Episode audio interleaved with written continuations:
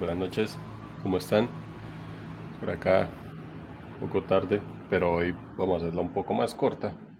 El día estuvo, la verdad, bastante extenso, extenuante y todo un poco complicado. Entonces, pero pues la idea es tratar de no perder la continuidad.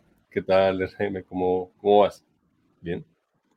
Eh, bueno, por acá estaba viendo el tweet, para mí el tweet del día es referente a, a lo que posteó eh, Elon Musk, básicamente donde como que pelea porque, pelea no, está como descontento con,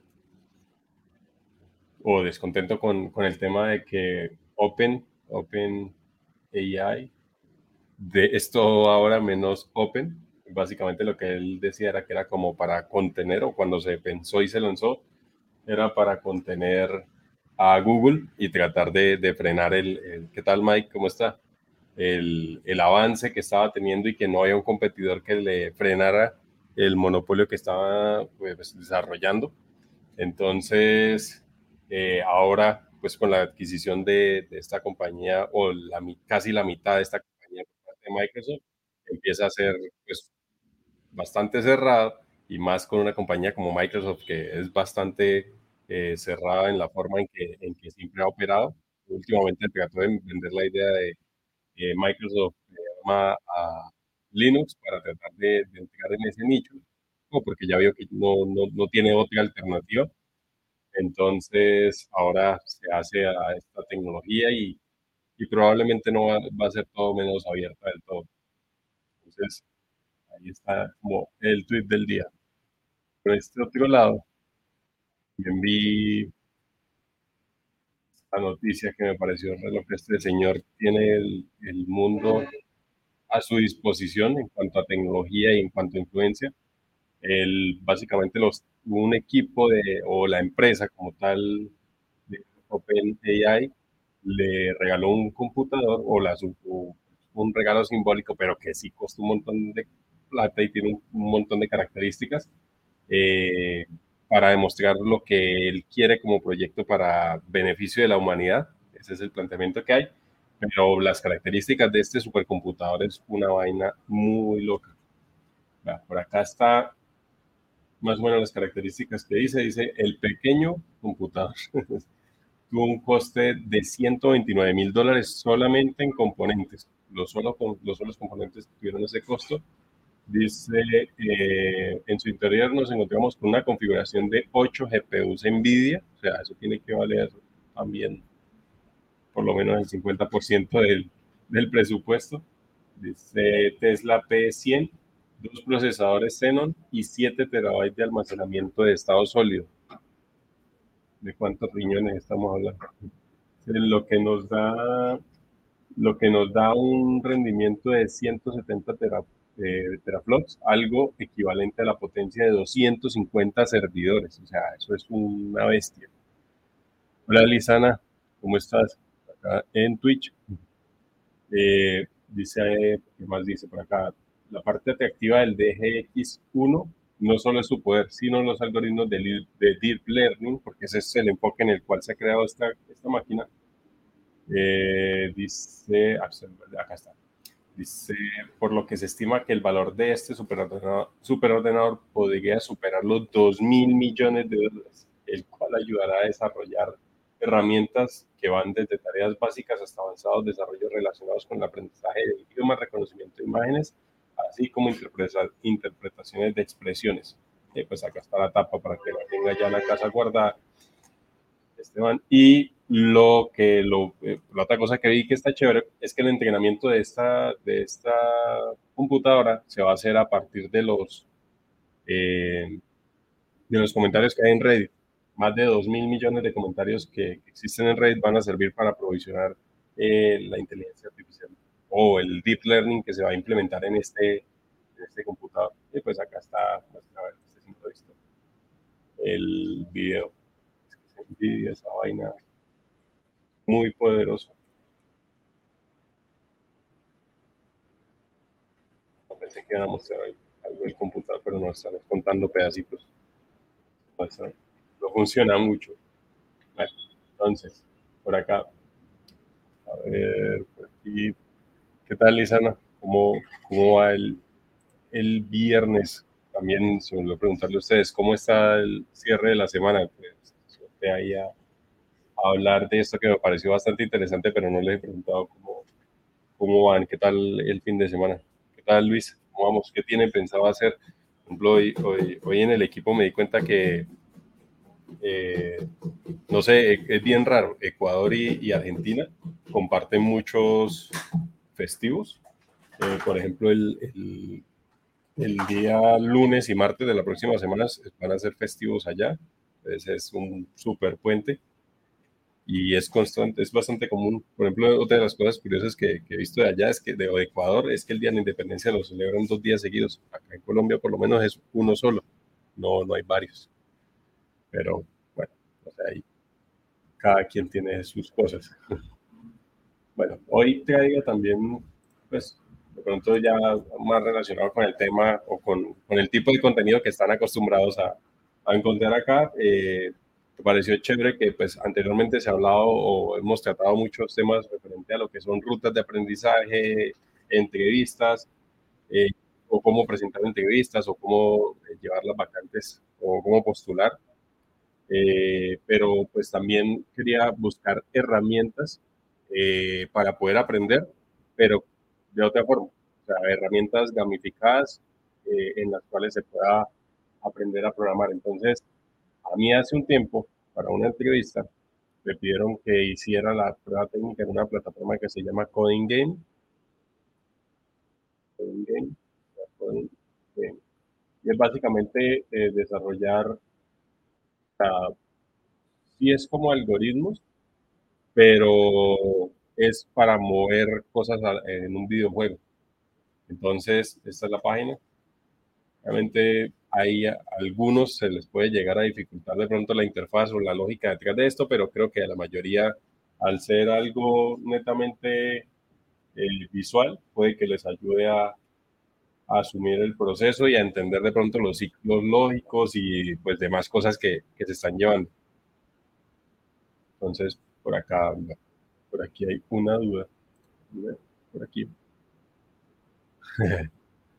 eh, me dice por acá, R me dice, ¿qué opinas de aprender Java? ¿Aún valdrá la pena eh, el lenguaje para buscar un empleo en el futuro? Creo que al día de hoy eh, Java, Java, Java puede que siga, eso no, no va a desaparecer como en los próximos 10 años ya va a desaparecer, no creo, eso va a tener que seguir evolucionando y además que hay muchas soluciones desarrolladas en esto.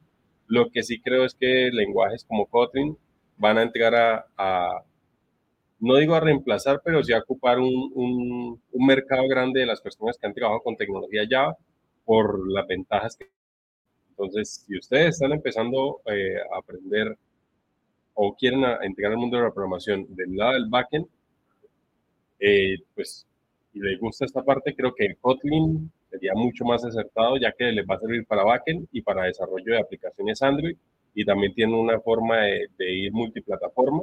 También tiene, por ejemplo, una forma, una librería Kotlin JS, creo que se llama, que es para poder adaptar para desarrollar soluciones eh, web basados en Kotlin. Entonces, eh, creo que sí vale la pena, si eso es lo que le llama la atención, es sí vale la pena, pero sí valdría mucho más la pena si se hace de una vez con Kotlin, ya que pues la Virtual, esos, los dos lenguajes van a correr sobre la Java Virtual Machine y va a seguir siendo funcional, pero creo que en los próximos años va a tener bastante auge y bastante acogida Kotlin por todas las ventajas que te da el lenguaje, además que creo que está hecho eh, para poder mejorar las falencias que traía rastreando Java y que nunca optimizaron. Ellos sí tomaron eso y lo optimizaron y además otro punto importante por lo cual va creciendo es que JetBrains, que es la empresa que está detrás de Kotlin, eh, ha venido apalancando todo este proceso y aparte de eso también Google y demás empresas han venido dándole fuerza a este lenguaje, entonces eso hace que crezca y empiece a tener una comunidad y empiecen a tener eh, de pronto más relevancia en, en, el ambiente ya de uso cotidiano. Entonces creo que esa tecnología es buena y, pues tiene bastante futuro, sobre todo en el lado del backend. La programación reactiva con Kotlin tiene un performance bastante alto y también creo que ese concepto de programación reactiva va a seguir creciendo en la demanda que, que hay hoy en día. Entonces, creo que es una cosa para, para estar ahí viéndola de, de, primera mano. Si la parte de Java o ese segmento le llama la atención, ese es. ¿Qué tal, Daniel? ¿Cómo está? Dice Lisana en Twitch. Eh, ¿No es sábado ya? No, aquí nos quedan 25 minutos todavía para que sea sábado. Eh, y por acá dice, ¿qué hosting recomiendan para poner juegos de Unity y en, web, y en WebGL? Creo que es WebGL. A ver, hosting para juegos en Unity. Uy, la verdad, de ese no, no he hecho la tarea de poner un juego ahí, pero no importa. Acá miramos cómo hacemos. A ver, vamos a poner por aquí. Ah, bueno, hagamos. yo creo que ya me estoy empezando a iniciar a utilizar esta vaina para todo. Y a ver, de y con mi correo. El chat GPT de verdad que es una ayuda gigante y que le ayuda a uno a consumir la información mucho más rápido o conseguir la información mucho más rápido. Por ejemplo, en esto, la pregunta es hacia la parte de hosting para poder hacer despliegues de Unity. Entonces, eh, debe darme es, es hosting para desplegar juegos hechos en Unity, en WebGL, aunque WebGL creo que es un es sitio estático, o sea, es JavaScript puro. Creo que con un, por ejemplo, Netlify o render.com debería hacerlo por, por, lo menos en una capa gratuita mientras va creciendo. Entonces, puede ser una alternativa. Ese no, o sea, no tiene el, el consumo de pronto o más específico, sino es como si fuera un sitio web. Entonces, creo que esta página.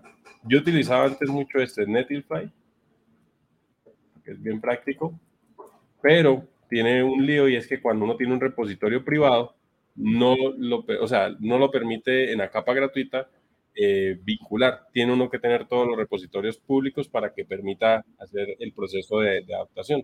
Cuando uno está arrancando con un proyecto pequeño, eh, sí o sí tiene que pagarlas. Pero es también bastante bueno. En este se puede gestionar DNS y demás. Está chévere. Y está este otro que se llama render.com, que ese lo descubrí hace muy poco, pero es bien completo. Pues obviamente ya han ido mejorando, mejorando no, incluyendo capas de cobro, pero en el servicio de la capa gratuita está bien completo. Acá ustedes pueden hacer despliegues de, de despliegues de sitios web. Eh, también pueden hacer despliegues del lado del backend, que eso no lo tiene en. Eh, tiene para desplegar esto, Chrome Jobs, eh, ¿qué más tiene por acá? está productos. también me han metido bastante a, esta parte de productos y hay muchas más cosas. Esto fue lo que estaba al principio en servicios.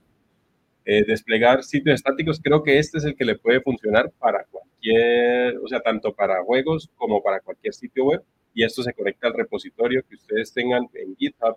Si es privado, igual lo toma y eh, cada vez que usted haga el commit uno le puede definir los secrets, eh, las configuraciones de despliegue y cada vez que usted hace un commit, él coge, compila el código y lo pone allá en producción en una URL y usted puede esa URL hacerle los names y ponerlo a un dominio personalizado. Eh, ¿Cuál es la, la, URL? El uno es Netlify, espero por acá copio y los pongo en el chat. Acá está el uno y acá está en el otro lado y el otro es este que se llama render.com. La verdad, yo he utilizado este, por ejemplo, del proyecto de oferta y lo tengo eh, sobre esta plataforma desplegando de lo que es la parte del frontend y ha funcionado bastante bien. Y además que la migración de un sitio a otro nada más fue cuestión de configurar el repositorio, pasarle los secrets y hacer el apuntamiento del dominio y ya. No, o sea, cambiar los names y ya.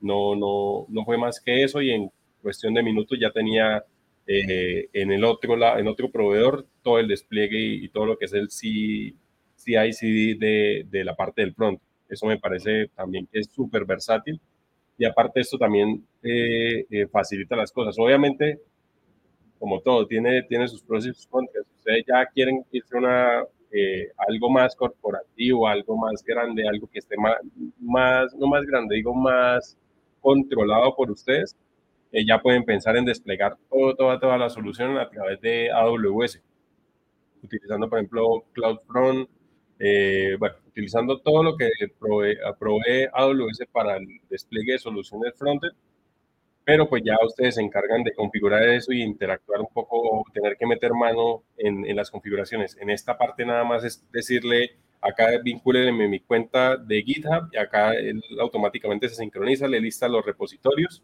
y usted le dice, quiero ese repositorio para este ambiente y después le dice, para este repositorio quiero agregarle los secrets, que son estos, que los secrets, para de pronto poner en contexto, eh, los secrets son las claves o que ustedes utilizan dentro de su aplicación, pero obviamente no las van a quemar en el código porque es una mala práctica y se va a internet y desde allá lo pueden utilizar. Entonces se crean dentro del proyecto, se crean secrets, que son como variables de entorno para el momento en que se está, eh, bien sea ejecutando o compilando el código eh, estas puedan ser consumidas de manera segura, eh, disponerlas en donde deben ir y ya, así usted garantiza que no se le va a volar nada por ahí.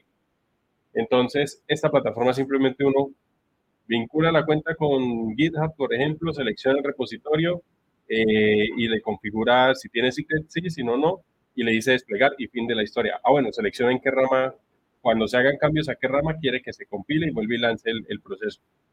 Entonces, la verdad está, está bien completo. Eh, BJ, ¿qué tal? BJ, ¿cómo está? Buenas noches. ¿Cómo, ¿Cómo vamos? Bueno, por ahí, gracias a quienes están compartiendo, a quienes están dando me gusta a la transmisión y pues a quienes están acá a, esta hora eh, conectados, porque sí, hoy me demoré un tantico más en, en conectarme, pero, pero bueno, lo importante es darle continuidad al espacio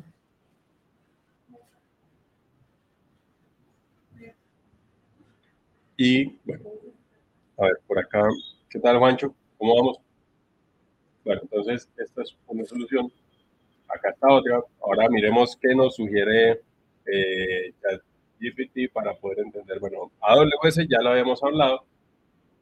Ah, bueno, acá, ah, bueno, otra está en GitHub Muchos de ustedes no saben que en su cuenta de GitHub ustedes pueden eh, disponer páginas para que se rendericen en los repositorios. Entonces ya no es github.com, sino es github.io, si no estoy mal. Por ejemplo, creo que este yo lo tengo en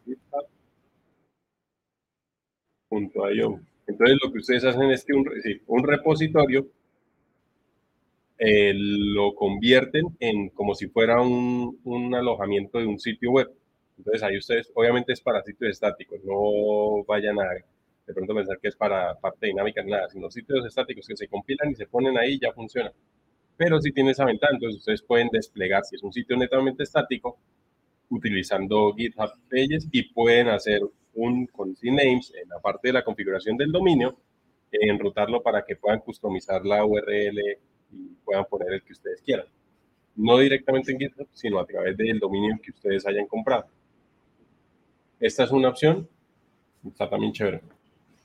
Y, por ejemplo, para papá, bueno, también hay otra cosa que se llama GitHub Actions, que es para poder hacer el despliegue ya personalizado, que ustedes digan, cuando se haga un commit al repositorio en la rama principal, quiero que lo baje, o sea, quiero que coja el, repositorio, lo clone, lo compile y lo despliegue en tal servidor y acá le pongo las credenciales. Esa es otra opción y esa vaina ha crecido un montón y tiene un montón de cosas de como templates para poder reutilizar que le facilitan a ustedes la integración con diferentes plataformas y que son gratuitas. tienen una capa gratuita. La parte de GitHub Actions tiene una parte gratuita. Acá está GitHub Actions. Es esta, a ver, eh, GitHub Actions. Acá está el flujo bueno, este es como el flujo, pero no, no está muy, muy chévere. A ver, GitHub Actions. ¿Yo para qué lo utilizo? Ah, ver, un caso de uso, para de pronto ponerlo en ejemplo. GitHub Actions, SR. eh, imagen.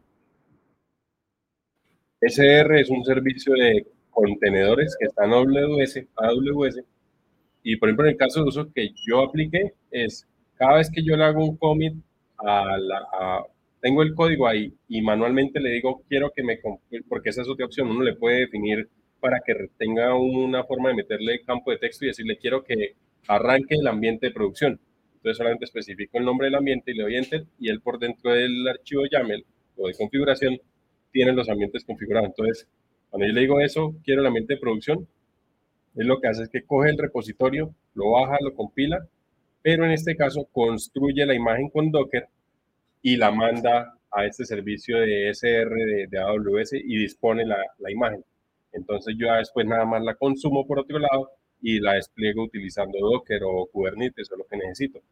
Pero con GitHub Actions hace uno el proceso de convertir y disponer en donde uno necesite, sea un servidor en S2, sea, hay infinidad de aplicaciones, pero por lo menos yo lo utilicé de esta forma.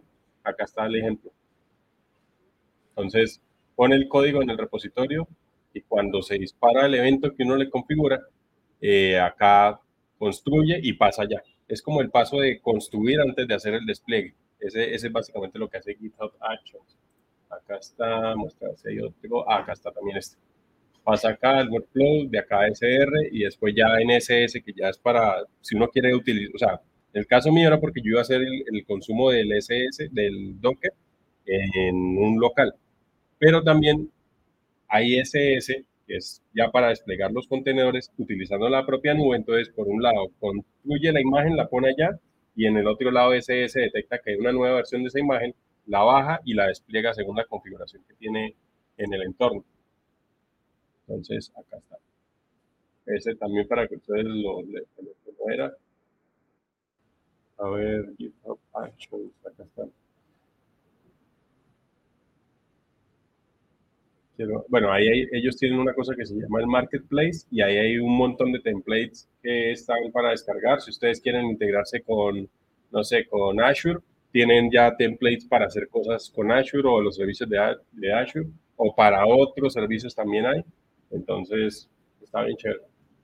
Echen la mirada. Esta, esta, esta hoja que está acá te hace un archivo YAML, que es como se definen las cosas, son jobs y escenarios. Ahí sería bueno le dieran una, una ojeadita a esto. Está bien. volvamos para acá a ver si hay alguna duda antes de seguir. Creo que no, no hay dudas. Listo. Bueno, entonces volvamos acá. Acá está eh, en esta parte que es Coding Game. ¿Qué tal, Miguel? ¿Cómo vamos? Esto es una plataforma que, como les mencionaba, les permite aprender a programar a medida que van jugando o a aprender a desarrollar también la parte de algoritmo a medida que van jugando. Entonces, lo que hacen es que le ponen retos de mueva, me acuerdo que había uno que era una navecita, entonces era eh, generar el algoritmo para que el, o el flujo, para que la nave se moviera y esquivara las, eh, los obstáculos de manera eh, autónoma, por decirlo así. Entonces, de esa manera también aprenden. Puede que alguna empresa, así como me pasó a mí, les, envíen les envíen pruebas técnicas en esta plataforma. Entonces es mejor entenderla con tiempo y haber hecho una que otra cosita y no esperar a que les manden la, la prueba técnica y, empiecen a ver qué, qué van a hacer con eso. Entonces, sí, para que lo tengan ahí dentro de lista de cosas por hacer. Además que esta plataforma soporta diversos lenguajes de programación, como se puede ver acá. Acá está Java, está Python, está Kotlin, Scala, JavaScript, Swift, Ruby. O sea, creo que ahí hay una versatilidad para que ustedes puedan eh, practicar y escoger el que más se acomode a, su gusto. Entonces, esta es una, se llama Coding Game. Puede, podría funcionarle. Eh, ¿Cuál otra está por acá? Bueno, están, se llama Code.org. Escogen el idioma, español latam. Acá tienen ejercicio. Esto sí viene eh, por diferentes eh, rangos de edades, o por lo menos las últimas que sí, acá están. Vean, niños de 4 a 8 años y de 9 a 18 años eso es como para arrancar. Obviamente se van a decir, ah, pero es para niños. No, O sea, creo que entre más sencillo sea la forma en que expliquen, cualquiera va a poder llegar a, tomarlo y les va a ser de, utilidad. De 14 a más de 18 años. Pues tienen laboratorios y también es por juegos. es bastante didáctico. Eso creo que también facilita el, el, el aprendizaje. Por ejemplo, acá este, eso de por acá está. Vienen desde lo más básico, básico para lo que siempre le he dicho, es importante tomar el concepto o la fundamentación antes de empezar a hacer las cosas y después de eso sí ya lanzarse a, ir por más, más alcance. Este está, está bien. ¿Cuál otro está acá? Muestre a ver cuál otro tenía acá pendiente.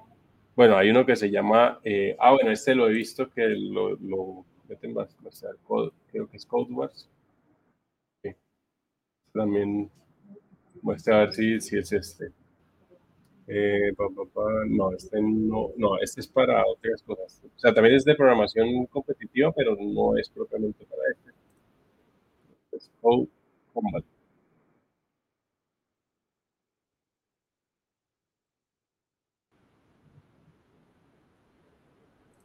acá un ejemplo para hacer una idea. La gráfica es tan chévere, no se ve tan ni tan viejo ni como tan aburrido, sino pues ahí va. Entonces primero le dan como las directrices y después eh, básicamente le piden que vaya y haga la, la del código paso a paso. Y ahí pues uno lo puede depurar, lo que estaba saliendo hace un momentito ahí. También está bien práctico. De los que les gustan los RPG, ahí tienen, tienen un, una fuente de conocimiento o de, por lo menos de aprendizaje diferente a lo que es en lo tradicional.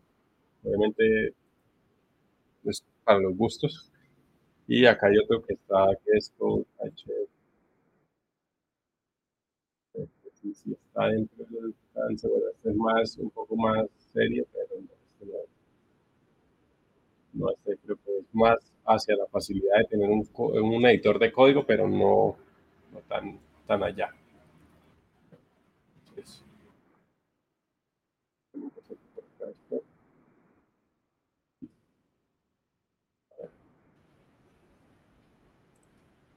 Por aquí.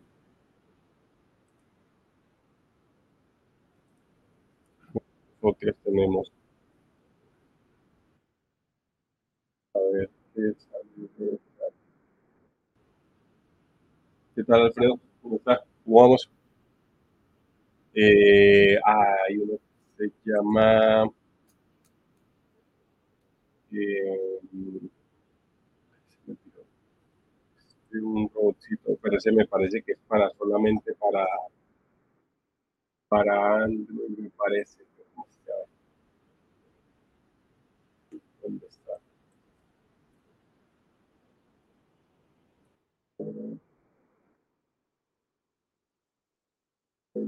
Creo que es este. Por las imágenes recuerdo. No. Ah, me faltó este de, Scratch. Scratch. A veces es como el, también el más popular o el más amplio. Este que es programación por bloques. A ver si acá se puede ver un ejemplo. Y el otro que también lo he mostrado hace un tiempo es el App Inventor, este sí para hacer aplicaciones eh, en Android desde la web, pero programado por bloques y arrastrando los componentes. Está, chévere. A ver si por acá puedo ver cómo está. Ah, acá está.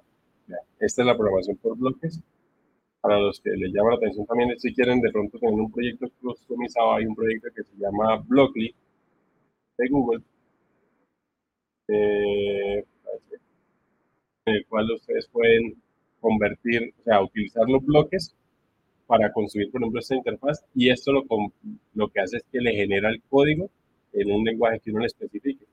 Entonces acá uno arrastra los componentes y a medida que no se ejecuta acá, y a lo puede correr, y sale. Eh, y a este lado los convierte a JavaScript. Ya hace un tiempo utilicé, o hice un, ejercicio, tenía pensado hacer un, bueno, en esa época estaba trabajando en un, en un proyecto que quería, que era orientado a como robótica e inteligencia artificial, pero quería que la interfaz fuera programable por cualquier persona, o por lo menos las, las partes iniciales, pero quería que se implementara este método de programación. Entonces lo que hacía era programarlo así y después conviértalo a código para que pues, se puedan llevar los scripts y alojarse en la nube. Este se llamaba QBTech.github.io. Ahí está la imagen. Esto fue en el 2017, si no estoy mal. Estos dibujitos los hice yo. Ese fue el planteamiento o la idea inicial de para que esto y es 2017, octubre de 2017. Este era el, proyecto, básicamente lo, lo, había segmentado como por módulos.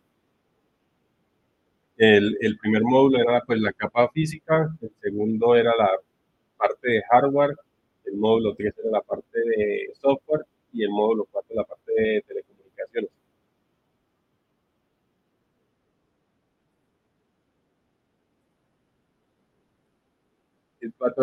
¿Qué tal, parcero? ¿Cómo vamos? ¿Bien? Bien, bien, por acá, ¿todo bien? ¿Qué tal? Dale el, el viernes ya casi todo a cinco minutos de, de, ser sábado. ¿Qué tiene pensado para este fin de semana? Bueno, por acá, eh, la capa física tenía como la idea de, de, algo como vender o como robotina. No sé si ustedes vieron los supersónicos. Estoy seguro que la parte de Futurama y todos, los supersónicos sí no sé, pero como a ese nivel, si se dan cuenta, tiene partes, es modular, ese era como el concepto que tenía este proyecto. En la parte de hardware, este era como los bloquecitos, que eran las manos, los pies, las piernas, los brazos, la cabeza, la parte de energía y el último la parte de conectividad, que pues es indispensable para cualquier proyecto o de tecnología hoy en día. Ya después venían los bloques de software, entonces lo que tenía era por un lado, o sea, en la mitad del hardware, a un lado lo que era el sistema operativo, al otro lado lo que era la, la parte de inteligencia artificial. Entonces, mi concepto, eh, bueno, este, este, era como el, el, el, proyecto completo, que incluso el sistema operativo le había puesto COSPER, que era como QTech eh, Operative System, eh, por personal robots. Ese era el concepto. El concepto que yo quería desarrollar ahí era el de robots, eh, robots personales. Creo que, no sé, hoy en día con todo lo que está pasando de inteligencia artificial y demás, en algún, apenas vi, por ejemplo, lo que sacaron de inteligencia artificial de, del chat GPT y del GPT-3, eh, pensé mucho en esto y, y, y, también cuando Elon Musk dijo que hay que pensar en cómo se va a hacer con las personas que están cesantes o que en el futuro van a quedar cesantes porque eh, básicamente están buscando o que había que subsidiar el desempleo porque en el futuro muchas máquinas, pues en su visión, van a reemplazar a los humanos, pero ya es porque viene un proceso evolutivo en el cual los humanos no tienen que trabajar. Entonces llegó a la pregunta existencial donde decía, entonces si los humanos no tienen que trabajar, ¿qué sentido le van a encontrar a la vida? ¿O cómo hay que pensar que viene el concepto de vida o de un día a día de una persona que ya enteramente no tiene que trabajar? Que va a haber cosas que hacen que lo productivo funcione, pero ¿cómo va a garantizarse la vida? Bueno, aquí hay un montón de cosas. En su momento lo que yo pensaba era este proyecto o que en su momento las personas iban a tener, por ejemplo, compraban un, un kit y le enseñaban un arte, le enseñaban o le decían, usted va a ser chef, por ejemplo. Y él tenía la capacidad mediante inteligencia artificial de conectarse a la red, de entender, buscar todo lo que necesitan a través de, de, de, de Internet y toda su profesión y pues no solamente lo que puede procesar dentro de un computador, sino llevarlo a la siguiente capa, que es donde he estado, o a la siguiente fase, que es donde también siempre he estado vinculado, que es la parte de IoT, que es básicamente salir de, sacar la tecnología del alcance de las pantallas y ponerla en el mundo real. En este caso era darle brazos y piernas, como el del meme, padre que dame piernas, eh, a, las cosas. Entonces, que como ya tiene los, brazos y las piernas son periféricos que se pueden adaptar, eh, si, yo digo, usted va a ser un chef, entonces él tiene la capacidad de conectarse a internet, aprender el oficio, y como tiene brazos, va a poder ir a la cocina, coger las cosas hacer una lista de, de cosas que necesita, por el mismo internet pedirlas que lleguen a la casa y poder preparar y trabajar. De esa manera, pues la gente no va a tener que trabajar, sino tener, pues ahorran, compran un robot y el robot ejecuta una profesión como tal. Ese era el concepto que yo tenía para este proyecto y pues me parecía pues suficientemente futurista, pero sí estaba, estaba bien, bien jalado.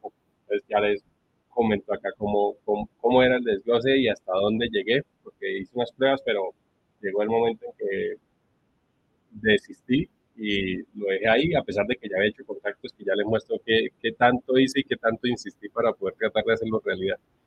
Eh, por acá dice, me alegra, yo también, por fin lo caché en directo. no, no, no, sí, hoy, hoy fue la embarrada que se me alargó un poquito, un poquito, no, un bastante la jornada, de verdad, hoy el día de hoy estuvo re pesado, pero, pero bueno, acá estamos haciendo el ejercicio. Entonces, chévere también que estén ahí, chévere los que están compartiendo, los que están dando like, a quienes están atendiendo, y quienes están comentando también.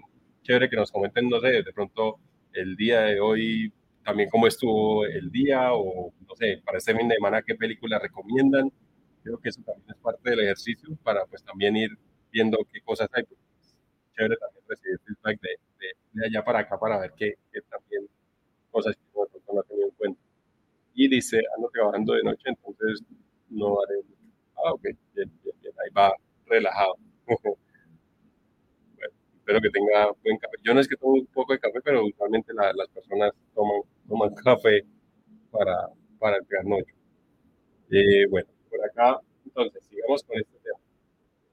Mi idea era, por un lado, que la inteligencia artificial estuviera en la nube y allá se alojaba todo lo que eran los modelos y demás, y todos los dispositivos se conectaban allá y desde allá sacaban lo que necesitaban, la información.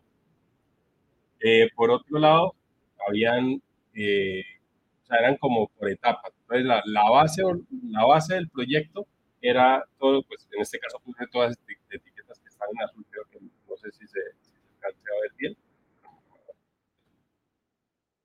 Creo que ya se ve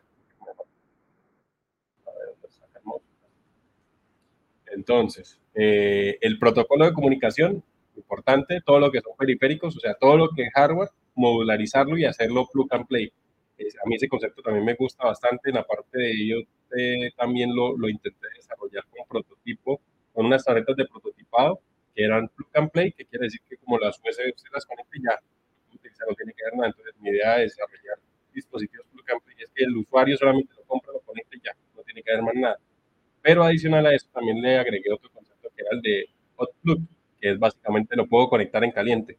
En el dispositivo era, tenía sensores, sensores de temperatura, de humedad, de diferentes cosas, y nos inventamos un protocolo para poder eh, establecer la red y que tuviera esa capacidad. Yo llegaba y tenía la tarjeta conectada y le conectaba, o sea, estaba todo encendido y venía y le conectaban unos pines específicos que eran estándares para diferentes sensores eh, un sensor de temperatura y apenas lo conectaba el sistema lo reconoce y empieza a emitir. Acá hay un sensor de temperatura y esta es la temperatura que está midiendo. Si yo lo desconecto, el dispositivo detecta que ya no está ese, ese, ese periférico y deja de emitir y yo vengo en caliente y lo cambio de puerto en cualquier lado y vuelve y detecta qué dispositivo es, cuál es la librería para utilizar y engancha. Y emite pues en tiempo real a internet toda la información. Entonces, eso ahorra un montón de tiempo porque se está ahorrando las empresas o quien va a desarrollar una nueva solución de IoT, pues está ahorrando tener que desarrollar todo el hardware, todo el software, todo el protocolo de comunicaciones y solamente se enfocaba en construir una interfaz, consumir sus dispositivos y ya.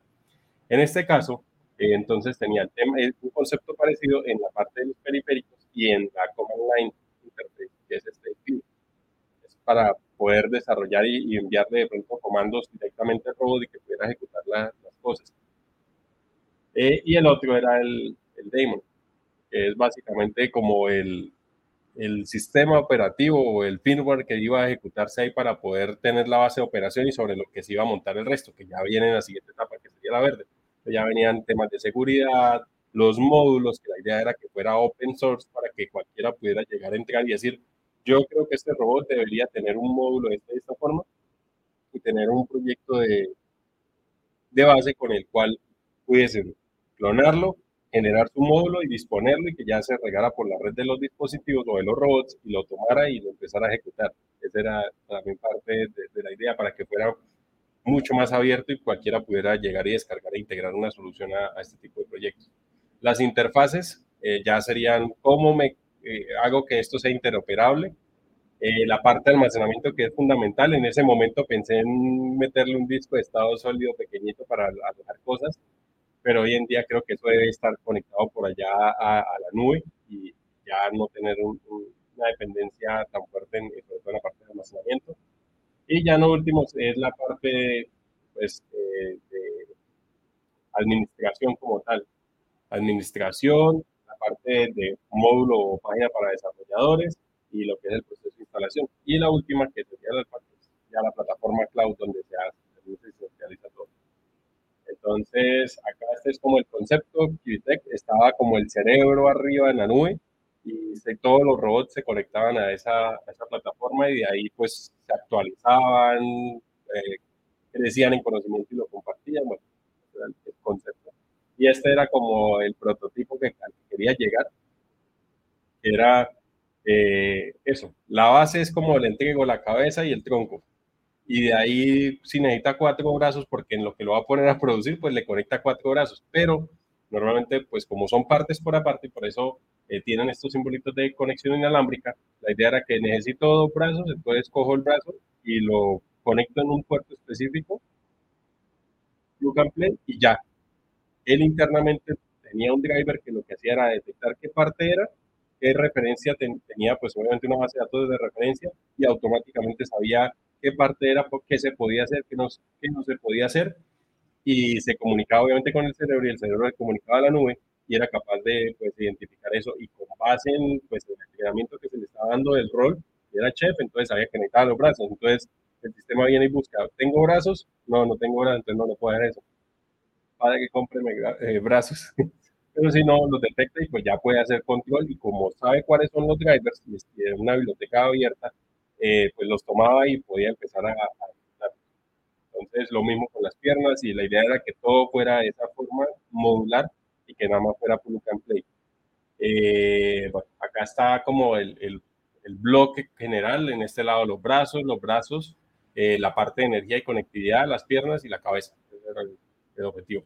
Y acá está pues lo que acabé de mencionar, que era como la forma en que se iban a hacer las integraciones de las partes hacia el, hacia el robot y el SBC, que es Single Board Computer, que es como computer, que es el, eh, como, no sé si ustedes han escuchado de la Raspberry, algo como esto. Realmente hoy en día también ha crecido bastante, pero es esto, es como un mini computador, pero que tiene muy buenas características. Entonces mi idea era tratar de también llegar a una solución de hardware o un software eficiente liviano que pudiera correr en una Raspberry y que pudiera ejecutar este tipo de cosas. Entonces, por un lado, le montaba un sistema operativo que era compatible pues, con el protocolo de comunicación de todo el sistema para hacia los periféricos y por otro lado para tomar los módulos que necesitara para operar y conectarlo a la parte de inteligencia artificial. Esa era como la idea de este proyecto y hasta ahí esa fue la definición que hice. Que también traté de hacer, buscar aliados para tratar de llegar un poco más allá. Entonces, en, en eso contacté estas empresas que se llama Electrex, que es básicamente una empresa que vende partes de componentes electrónicos a nivel mundial. Y les propuse, venga, yo tengo este proyecto y quiero que ustedes sean eh, partner oficial de, de, mi proyecto. Y yo los pongo en todas las partes donde esté y ustedes, pues, eh, lo que se vaya a hacer del robot es con parte de ustedes. Esto es por allá en China o yo no sé en dónde carajos es pero yo fui, busqué el contacto y les escribí, les mandé correos y les dije, mire, este es mi proyecto, este es mi alcance, este es el roadmap, esto es lo que quiero hacer. Y ellos me respondieron y me dijeron que sí, entonces por eso los tengo acá como partner, como tal, hardware partner, porque ellos oficialmente me dijeron, sí, nosotros nos interesa, y lo tuve ahí. Banana Pie, eh, en este conocí al CEO hace uh, unos buenos años, él incluso me mandó una Banana Pie, que es como la competencia de la Raspberry Pi, eh, también le dije lo mismo, quiero la central sea con Banana Pi, le propongo pues, que sean partners. Le dijeron que sí, y ahí estuvo también. Y con el otro fue este, con eh, Maker Gate, este sí era más hacia la parte de, publicidad, no te cuenta, ¿En qué? En Twitter, si no estoy mal. Ya, imagínense, ya, ya pero acá ellos, era una cuenta de Twitter de ese momento que también compartía cosas de, de, robótica y de electrónica y de IoT. Entonces también le interesó el proyecto y ahí hicimos el, el partner. Y pues Tomoteco, que pues, es la, la, que yo fundé. Entonces acá dediqué un buen tiempo y en Harvard, yo me acuerdo que pues, en YouTube yo alcancé a subir unos videos porque hice unas pruebas con un hardware para, sobre todo para la comunicación inalámbrica y ahí está lo de bloque. A ver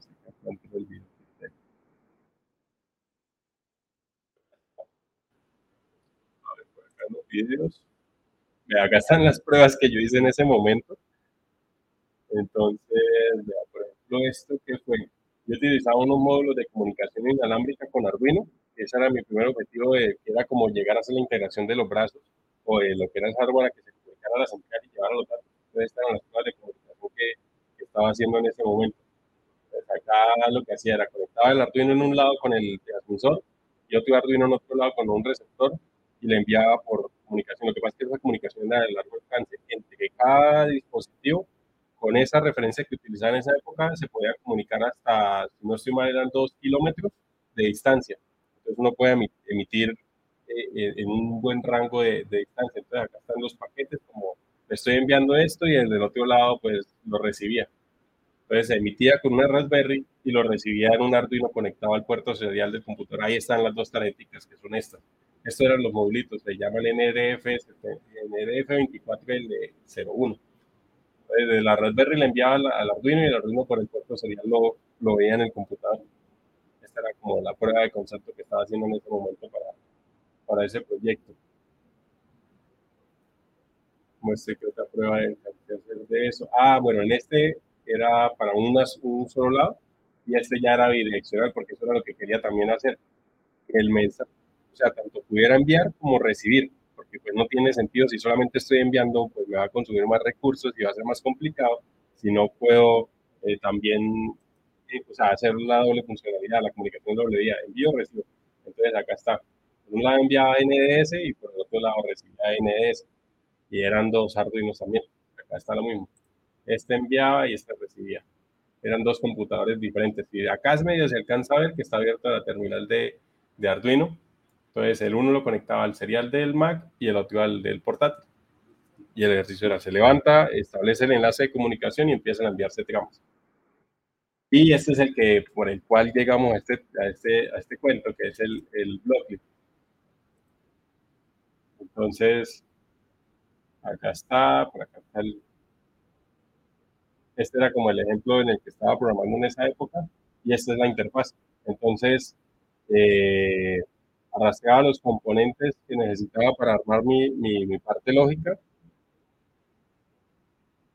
Un poquito. La comparación y le decía imprima. Si se dan cuenta en tiempo real va botando el código. Yo le había puesto JavaScript como cosa rara para que exportara el código, pero el, esta, esto está netamente web. Uno coge la librería. En ese momento era bien tediosita para adaptar. Yo creo que hoy en día ya es mucho más fácil pero, pero sí fue un proyecto bastante chévere que hice en ese momento con, con, con Blogly. Y pues lo que buscaba era que por lo menos la que fuera interfaz de configuración, cualquier persona que pues hiciera un curso hacia la parte de desarrollo de lógica, eh, pudiera a través de esta interfaz empezar a, a, a utilizar. ¿Qué tal, David? ¿Cómo está? Y gracias ahí por la rosa gracias a quienes están ahí. Quien tenga alguna duda, pregunten ahí en, el chat.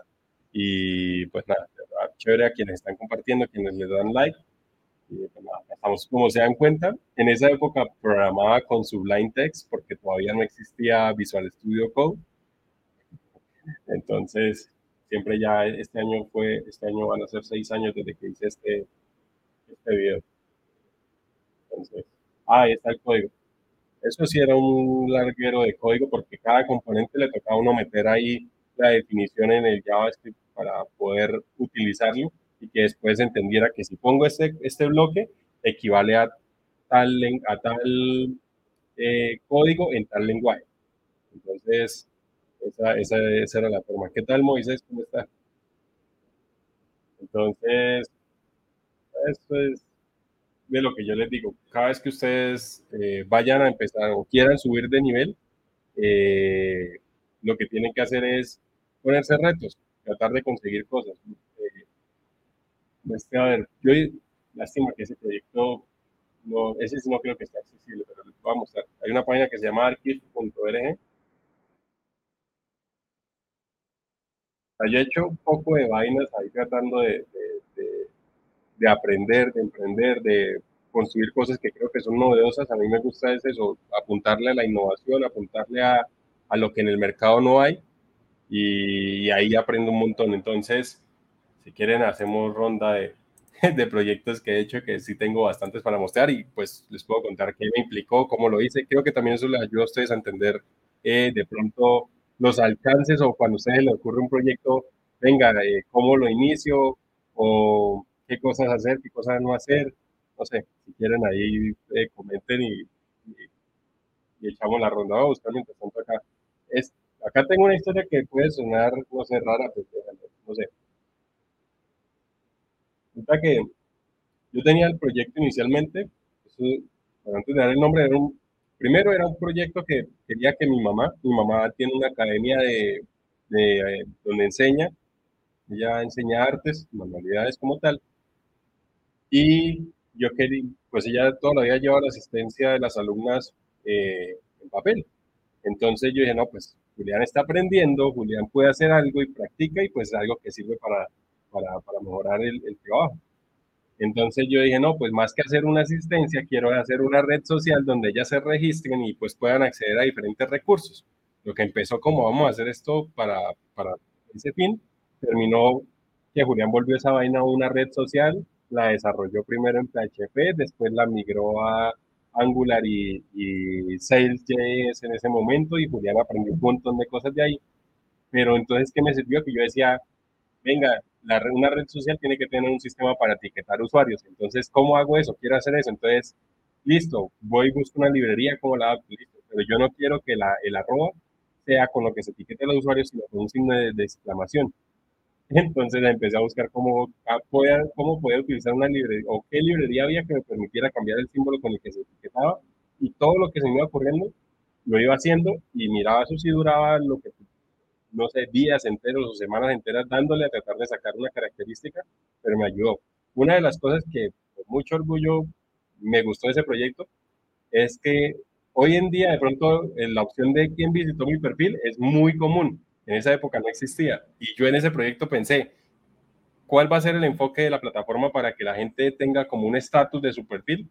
Es el tiempo que las personas veían el perfil y para eso pues tenía que capturar quién visitó el perfil y tenía una pestañita que cada vez que uno le pasaba el mouse por encima abría el ojo y lo cerraba y ahí le mostraba quién visitó el perfil y cuánto tiempo estuvo y lo que le daba peso al, al, perfil era quién tenía más minutos de, visualización de su perfil y lo hacía más relevante. También quería que ahí se leyeran libros, hice un gestor de, de libros para que se abriera en PDF y se pudiera leer y se pudiese categorizar y bueno, un montón de cosas, compartir imágenes, etiquetar, mandar mensajes, mensajes en tiempo real. Eso fue una locura. ahora, por acá este Juan, eh, está re el proyecto. Gracias, Juan. Lastimosamente, en ese momento, pues desistí, y con, se refiere pronto al de, al de Kivitec. Y pues a veces uno no encuentra el apoyo en la gente o en el entorno para poder hacer las, las cosas, no encuentra empresarios que quieran invertir en esto. Sí encuentra mucho empresario vivo, porque eso también yo me sé un montón de historias que a mí inclusive un día llegó una persona y me dijo, Julián, yo quiero invertir en tu empresa mil millones de pesos. Deme a mí el 51% de la empresa y ya, haga lo que quiera con ella, yo no, gracias. Así no, no funciona. Cualquiera diría mil millones de pesos es un montón de plata, sí, pero cuando uno está buscando un socio, uno está buscando a alguien que venga y, no sé, que tenga expansión comercial, que le ayude a crecer, que tenga forma, que vea visión de negocio, pero alguien que venga y le tire plata y, dos meses después le esté preguntando que por qué se está perdiendo o que lo pongan a responder por plata, cuando un negocio o una inversión tiene un riesgo, eso es más un dolor de cabeza y una garantía de quiebra y un problema legal ni el berraco a corto plazo. Por acá dice Alejo, pues, lo felicito por la disciplina, por el focus que tiene y por compartir su knowledge. No, Alejo, gracias primero por eso y pues segundo, esa es la idea, tratar de que en este espacio ustedes puedan ver otras cosas o yo puedo contarle en cuántas cosas me he metido y ustedes puedan aprender de eso, preguntar, o pues yo también pueda de pronto escuchar comentarios de ustedes, conocer plataformas, conocer proyectos y pues que se pueda crecer. Eh, dice por acá Juan, dice, en la cabeza suena fácil los proyectos, pero hacerlos es otro cuento. Uno dice, no, eso suena que me voy por acá, por acá, por acá, y a medida que uno empieza a entrar en el detalle es donde uno empieza a identificar dónde es que el proyecto tiene riesgos y dónde van a estar los retos técnicos, los retos técnicos. Yo que les mostré un mapa que estaba haciendo una aplicación que tengo ahí en mente y que la he ido aterrizando para poder identificar dónde está y qué tan viable es sacar un producto mínimo viable que funcione, que conecte y que la gente lo pueda utilizar sin que me tenga que meter en problemas con, con licencias, ni que con permiso, ni nada de esas cosas y que medio está despegando y entonces ese tipo de cosas lo acaben o se meta uno en problemas legales por ese tipo de cosas. Entonces, bueno, ahora viene la historia rara de la que les estaba hablando. Resulta que en esa red social no sabía qué nombre ponerle y una noche fui me, me, acosté a dormir, pues no, cuando programa, no sé, creo que porque ya he escuchado varios programadores también que, les pasa lo mismo, es que de pronto por lo que uno todo el día vive sugestionado, buscando o trabajando, lidiando con un problema, pues cuando uno se va a acostar muchas veces se sueña resolviendo el problema. Yo sé que eso suena re loco, de pronto sobre todo para los que no están muy vinculados a la parte de desarrollo de software, pero quienes ya han estado en el mundo, por favor, confirmen que es así, que usted se acuesta con el problema y, cuando se despierta o en el sueño es consciente de que está resolviéndolo y muchas veces uno va y se levanta, a mí me pasó, me levantaba y iba y lo arreglaba. O sea que en esa, bueno, por acá en Engineer Software, gracias por, por confirmar que es cierto y también gracias por estar acá y participar. Y me acuerdo que en esa vez no hay cosa más difícil que ponerle el nombre a algo. Eso es supremamente difícil, que suene bonito, que sea corto, que diga lo que es, que sea intuitivo. Y en últimas también uno quiere que las cosas salgan, todo, todo salga bien, pero dígame Uber, ¿qué suena Uber? No suena nada. Lo que pasa es que pues obviamente tiene una estrategia de marketing muy grande detrás y que se le ha permitido crecer y hacer las cosas. Pero en esa época yo no sabía qué nombre ponerle a esa plataforma y quería que fuera chévere y quería que fuera raro y que no sé qué. Recuerdo que en esa época había conocido a John Mado, que era bueno, unos dos, unos, no siempre como unos, sí, como dos años antes, yo me la llevaba con él muy bien y yo no sé por qué en el sueño me soñé, lo vi y yo era como diciéndole, oiga, venga, es que no sé qué nombre ponerle a esto. Y de pronto me dice, póngale Bunker. Y yo me levanté con esa vena ahí, Bunker, y no sé ni siquiera cómo escribe ni nada, y de él y de vuelta. Entonces, lo primero que yo hago es ir a una página que se llama mi, mi llama mi.com.co. Es un, es un proveedor de, dominios y me fue a ver si esa vaina estaba disponible. Entonces yo ingresé y vi que estaba disponible y yo dije, pues esto es un punto .com y pues suena raro y no sé, me gustó. Entonces dije, bueno, voy a ponerla así. Entonces de ahí le, le puse ese nombre del proyecto que es bunker.com. Acá tiene que estar el histórico. Vamos, no puedo ingresar porque obviamente esto lo que hace es guardar eh, como una imagen de la página, pero no, no puedo, no puedo uno navegar porque obviamente no tiene base de datos con respecto a los usuarios ni nada. Pero eso fue, yo lo empecé a construir en diciembre, con, en diciembre del 2014. Me acuerdo que para comprar ese dominio, yo siempre he cogido las monedas que quedan por ahí y las voy amontonando. Ahorita pues ya no las amontono, sino tengo una alcancía y todas se las eh, doy a mi hija para, para, el ahorro de ella. Pero en esa época yo hacía puros montones y en el, en el closet, ahí tenía, uno entraba a la habitación y todo era lleno de puros montoncitos de monedas, y me ponía los organizaba y ahí tenía un montón de monedas.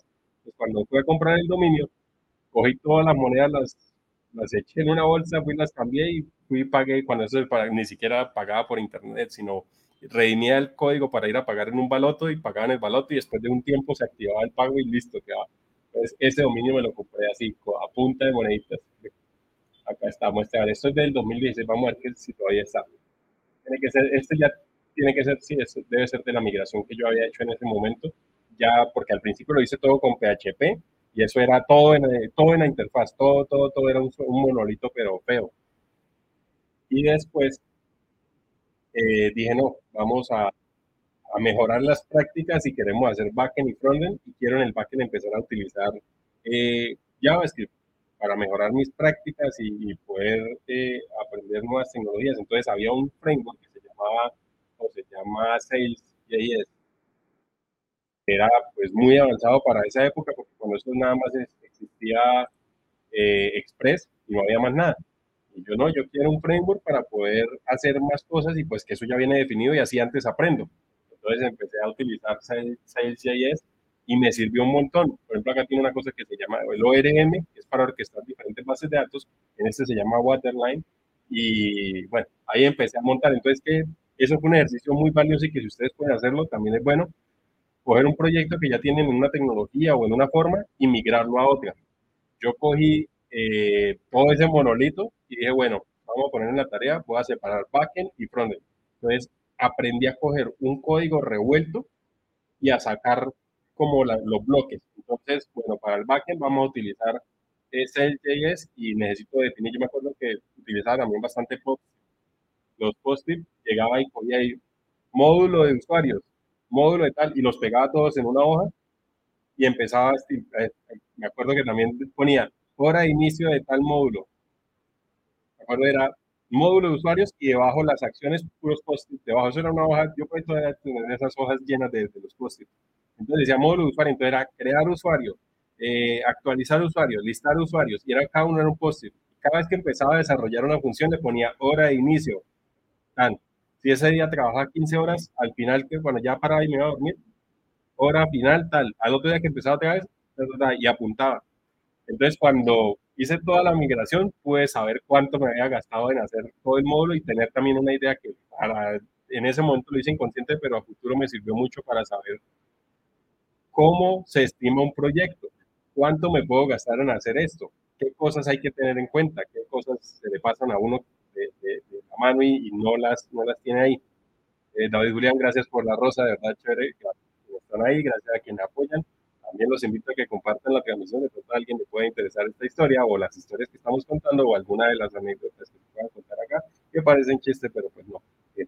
Entonces, empecé a, sacar todo lo que era lo del backend todo con Sales.js y después me metí en el reto de, yo vengo de trabajar solamente HTML y jQuery, no sé más nada. Pero en ese momento fue el boom de Ionic y eso era con una cosa que apareció que se llamaba Angular, versión 1, que Google llegó y se le ocurrió la versión 2, coger el proyecto completo y echarlo borrarlo y arrancar y le incluyó TypeScript.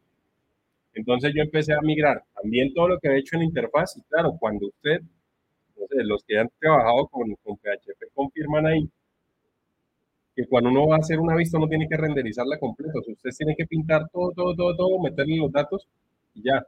Que cuando yo me di cuenta que en vez de tener que renderizar todo, yo podía pasar un JSON, que eran solamente los datos, y en el cliente tener la interfaz que ya cogía y leía y hacía esa réplica de la información, yo que no, estaba vaina está 200 veces mejor y no me toca ponerme ahí a hacer interfazas, interfazas, así eso era desgastante.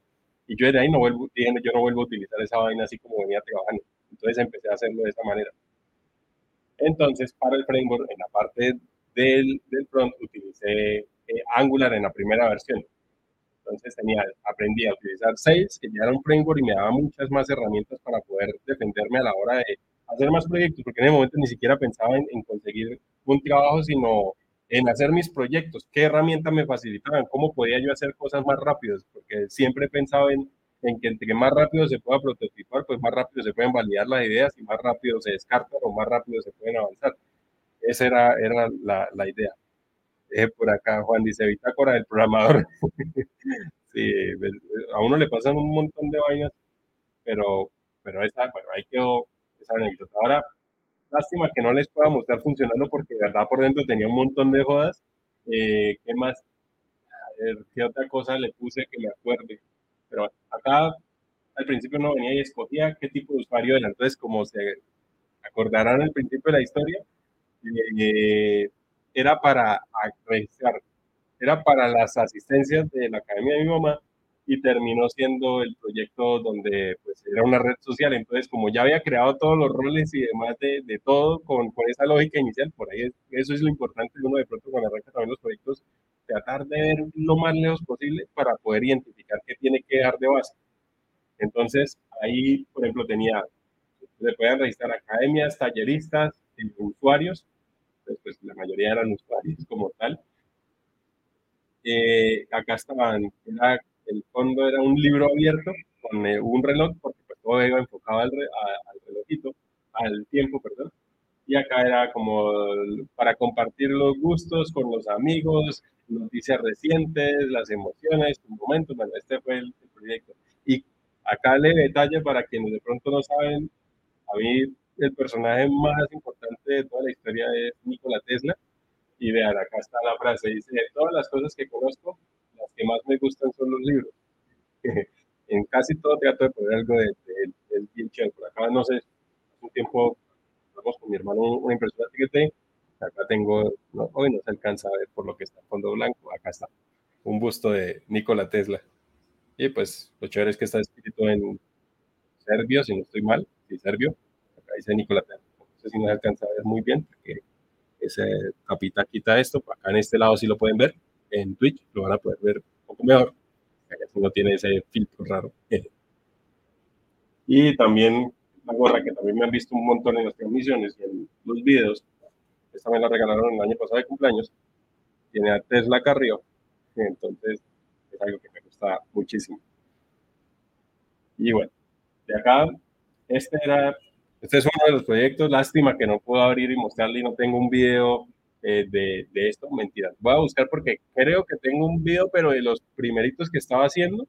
Es más, al principio de hecho era un, un matachito que era como el icono de, de, la plataforma, pero era, lo hice incluso en una tablet de mano. Era un dibujo y ese era el fondo de cuando uno entraba a la plataforma. Voy a buscar por acá en el histórico, 2014. Estoy seguro porque me acuerdo, yo voy documentando, voy haciendo pruebas, voy documentando, voy viendo qué sale y, ahí ando en el semestre de octubre. Acá está. Acá yo estoy seguro que tengo que tener, de, por lo menos de las primeras integraciones, le muestro para que ustedes vean que es que uno no arranca por, por lo que ya está súper hecho, sino empieza haciendo eh, pedacitos. Y pedacitos no tan bonitos. Pero pues lo que importa es la experiencia, que ahí queda y pues uno va aprendiendo sobre eso. Eh, a ver, por acá. A ver, a ver, a ver, acá está, lo encontré, pero... No esté, a ver. Ay, se me cerró.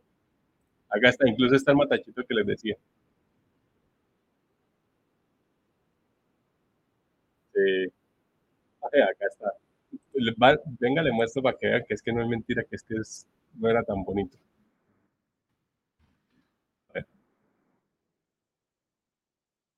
Así empezó esa vaina. ahí está el matachito del que yo le hablaba, que de ahí está el escrito y la E y la D son del L este que está acá al final. Y este era lo que podían, estas eran las primeras versiones que estaba trabajando, entonces acá me podía poner eh, para crear productos, que también esa ya recuerdo que esa era otra de las cosas, tener productos, inventarios y que se pudiese, se pudiese comercializar eh, dentro de la plataforma. Eh, la parte de galería, ah, también la parte de los cursos ya, ya no, hay cosas ya no me acuerdo, pero también tenía cursos. Acá está el perfil, este perfil, como se cuenta, este era re feo, o sea, acá está la, la foto, los datos, la dirección, y acá están las galerías. Imagínense qué tal que Instagram fuera así, eh, con tablas, y acá la foto toda pequeñita, y acá el nombre, la descripción, la categoría. era, era, era muy feo esa vaina pero yo creo que debo tener por ahí algún, alguna foto de, de cómo quedó al final. Ah, y acá está el buscador, y acá por acá tenía el usuario. Ah, ahí está el matachito. Acá ver los usuarios, ver qué otras academias se registraban para poder vender sus productos. Pues, esto era una, una recocha, pero bueno, creo que si no hubiera hecho eso, también no, no estaría en nada. Muestre, a ver, por acá. Venga, le muestro también estoy viendo nota. Yo he sido siempre de, de apuntar. Vea, esta foto es de, de 18 de diciembre del 2014. Ya les muestro este.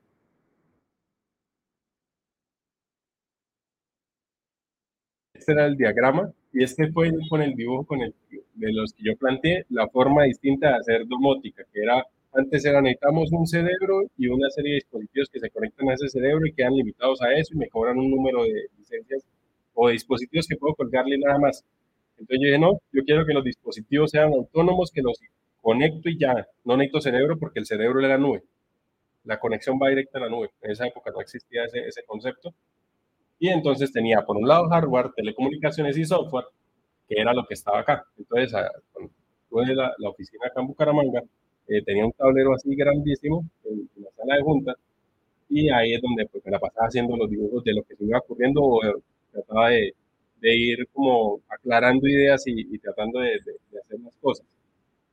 Por eso digo, no se limiten porque pues, a veces uno dice, no, pero es que no sé qué hacer, no, es que no, no lo que se le va ocurriendo va, va haciendo por ejemplo, en este momento, a ver, acá está, esto es una de las cosas que a mí me gustaba. Yo tenía dos cosas. Siempre el tablero tenía, por un lado, esta frase que está acá arriba, eh, ya is always around, es, es, como el mantra, el mantra de uno. Y por acá, siempre trataba de poner frases que se me ocurrían a mí. Entonces yo decía, todo es difícil mientras, mientras no se intente. Ya, el optimismo no, no viene de hace días, sino de hace años. Y lo ponía ahí, lo ponía ahí. Entonces acá estaba, por un lado el hardware, los dispositivos y cómo los iba a conectar. Para mí eran UCD, que era Unidad Central Domótica, eso era para mí.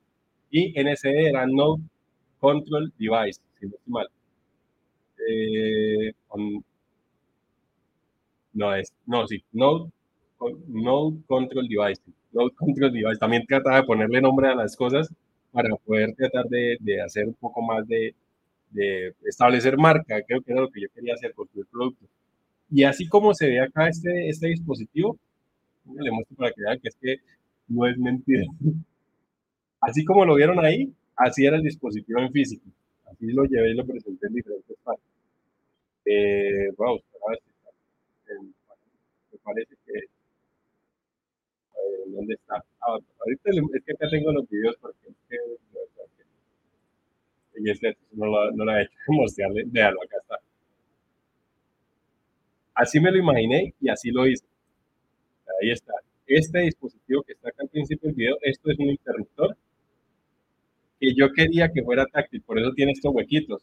Al principio con el electrónico la solución que encontramos fue poner unos pines y que medio sobresalieran a, a la tapa para que cuando el usuario los tocara, eh, hicieran el contacto y prendiera o apagara la luz. Era, ese era el objetivo de este dispositivo, pero entonces me acuerdo que cuando fue la constructora me dijeron, no, pero ¿qué tal que yo lo ponga y un niño se raye un dedo? Y vienen y me demandan la constructora, eso no puede ser así, no puede llevar nada. Y yo, ah, mal, me tocó buscar otra metodología para poder tener un dispositivo que fuera táctil y después lo encontramos con, en ese momento estaba trabajando con Hugo y ya no, nada, o sea, iba por detrás, la tapa, llevaba la tapa y el dispositivo por detrás, cuando uno tocaba la tapa, pues en el punto donde estaba por detrás del sensor, eh, ya accionaba. Entonces quedó totalmente liso y táctil. Era, era, era, era era chévere. Bueno, ahí incluso esas tapas yo me las busqué, busqué esa referencia, la carcasa, todo, y las mandamos a marcar. Por eso daba Don, que era el nombre del sistema para domótica que yo había inventado. Y acá está el demo. Entonces tenía la cajita y tenía un bombillo. Y por, porque es que la primera vez que fue a presentarlo, era el, literal, el solo eh, eh, encendedor y el bombillo ahí conectado al lado eh, y el cable este que está acá para conectar la luz y nomás. Yo no, no, pero es que eso no puede conectarlo si tiene que tener una interfaz, tiene que, o sea, tiene que verse como un producto, métalo en una caja y yo, este mal, pero prende o no prende, eso es lo que importa. Entonces, no, tiene que verse bonito porque es un producto. Bueno, no pasa nada. Entonces viene y dice esto, y este es el, el demo. En esa tablet fue que pinté el búnker. Eso tenía un lápiz, era una Samsung y tenía un, lápiz y pues, se podía ahí bocetar. Entonces ahí uno lo conectaba, él arrancaba el ciclo, validaba conexión Wi-Fi, se conectaba a Internet y ya quedaba listo para trabajar. Ah, bueno, validaba el último estado en que había estado, porque pues, si lo habían desconectado, prendido, pues volvía y arrancaba prendido. Y ahí está el ejercicio. Prendido, apago a mano. Ahí todo, la diferencia es que era táctil, pero todo se ve dentro del alcance de un sistema de iluminación normal. Y ahí viene el otro lado, que es cuando yo ya cojo la aplicación, que pues también la hice, y se desbloquea y se abre la aplicación que se llama Abdon. Y ahí está mi casa, entro a una zona, Después entro a, la parte donde están los dispositivos, me carga el estado del dispositivo y desde ahí ya lo puedo controlar. Entonces ahí lo puedo prender y apagar en tiempo real y de forma bidireccional. Entonces si yo presionaba ya en, el interruptor, me refrescaba en tiempo real allá en, la plataforma. Entonces si se alcanza a percibir, ahí prende y apaga. Entonces ese fue el dispositivo. Si se alcanza a ver este puntico verde, es el estado del dispositivo. Cuando yo lo desconecto, él marcaba que ya no estaba disponible ese dispositivo. Como se dan cuenta, esa interfaz no era avanzada, pero hacía lo que el proyecto quería que, hiciera. Entonces, bajo ese concepto se intentaron desarrollar otra serie de dispositivos, pero acá pues, ese era el, concepto de este proyecto. Ahí está, prende y apaga, prende y apaga en tiempo real, sin necesidad de central en. Ese era el proyecto. Volvamos acá. Acá está el mismo dispositivo y acá pues venía ya lo que era el, el tema de, cómo era la parte lógica en software, en telecomunicaciones. Y mi idea en ese momento era también utilizar sistemas operativos Linux y empezar a desarrollar sistemas de operativos basados en tecnología web, que ya uno arrancara el, dispositivo y corriera era un navegador o, todo el, el, dispositivo, el sistema operativo del dispositivo fuera web, porque pues era una tecnología mucho más liviana. Años después, años no, como al siguiente año Mozilla sacó el primer celular con tecnología, con sistema operativo desarrollado en tecnología web. Lastimosamente Mozilla lo, lo descontinuó y ya, una foto de de, me miro qué otra cosa encuentro de la plataforma de Bunker. Esa fue de Bunker. Eh, ah, vea, vea que no es mentira, que es que no es por hablar. Acá tengo la foto de las monedas que yo les conté porque no, no es cuento. es que no, no, es, no es joder. Yo, eh, son costumbres que no sé por qué no coge y después no, no las saca. Ahí está el, los montoncitos de monedas. Yo los, los apilaba ahí, los organizaba y así los tenía. Eh, por acá yo iba tomando fotos referente a un Ah, acá, vean, vean cómo mejoré, mejoré entre comillas la interfaz de esta vaina.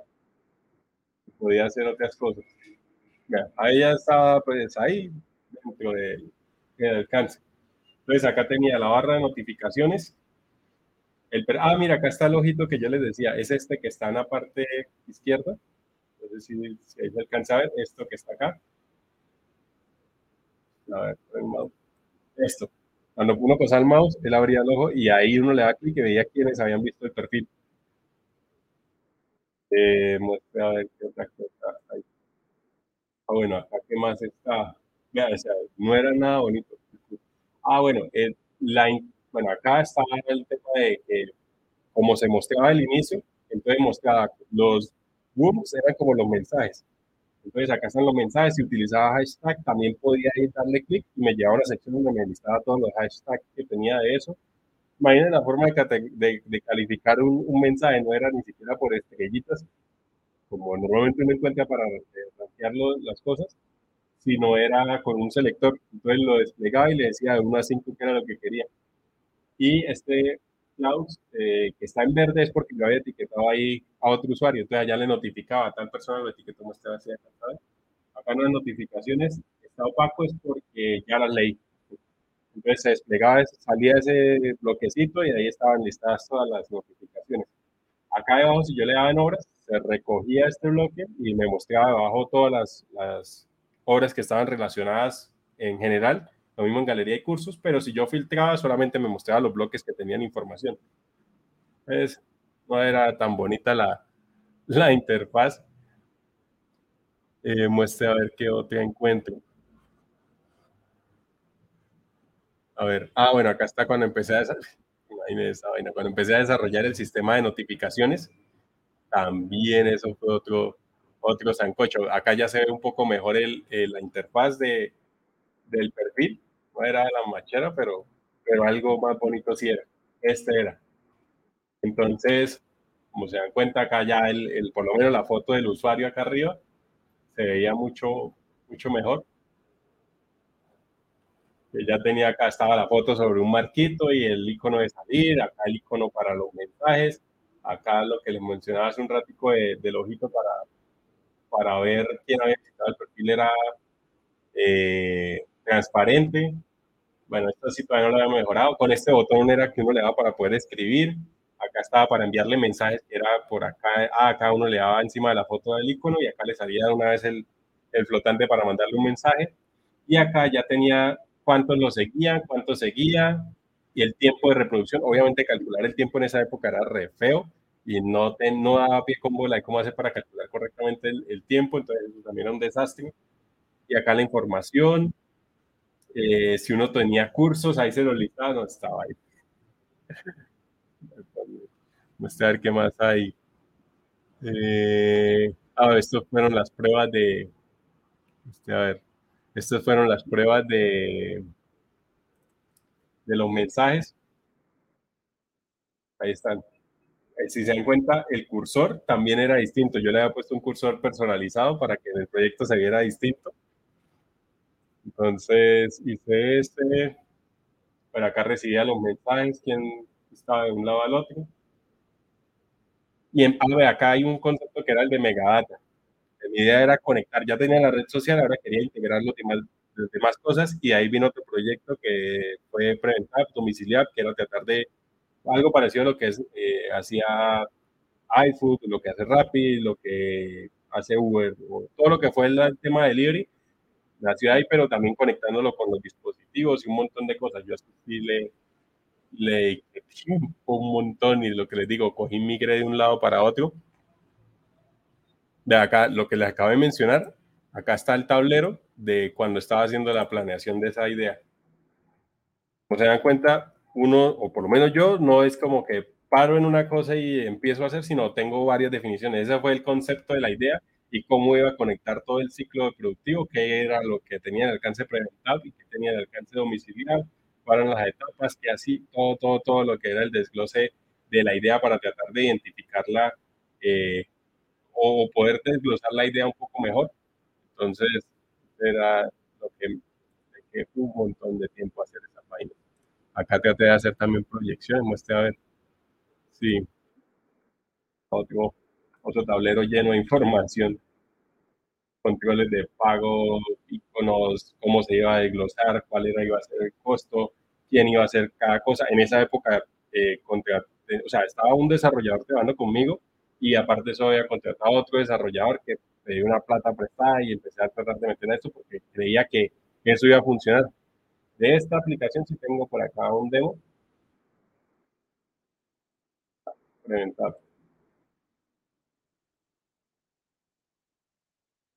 Acá está.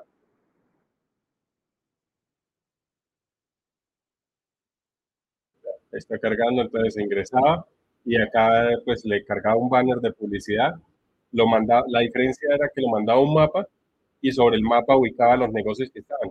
Era, habían restaurantes, fruterías, de todo. Entonces ahí los iconitos que, cargaba, que, cargaba, que caían eran los negocios. Entonces uno entraba al negocio, veía los datos, la calificación y entraba el, como el catálogo de productos que tenía esa tienda. Entonces acá, no quiero comprar estas peras, entonces, ¿cuántas quiero echar al, al, al canasto? Entonces ahí empiezo a hacer el ciclo de, de cargar el, el, carrito de compras y cuando ya se pedía, entonces se enviaba el domicilio y esta era la aplicación del tendero.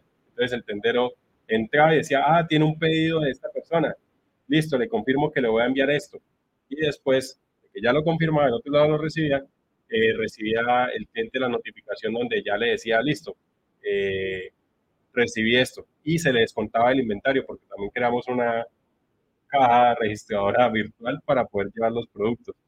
Entonces, un montón de cosas que se trataron de hacer sobre esta plataforma y está ahí. El otro que saqué después de eso es domiciliar. A ver,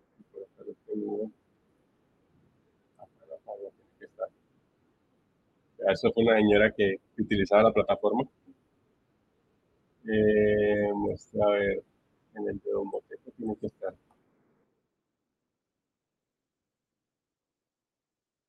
A ver, por acá.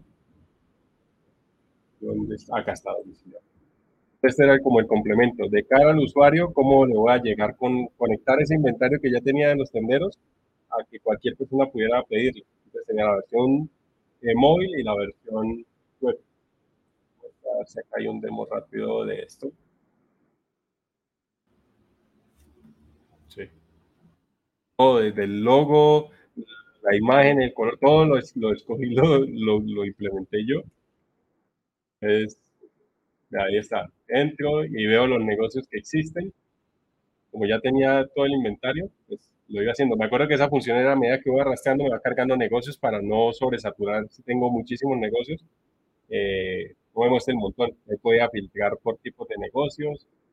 Acá está, buscaba el nombre del negocio, entraba y lo mismo, ahí podía ver el catálogo de, de productos, agregar el carrito.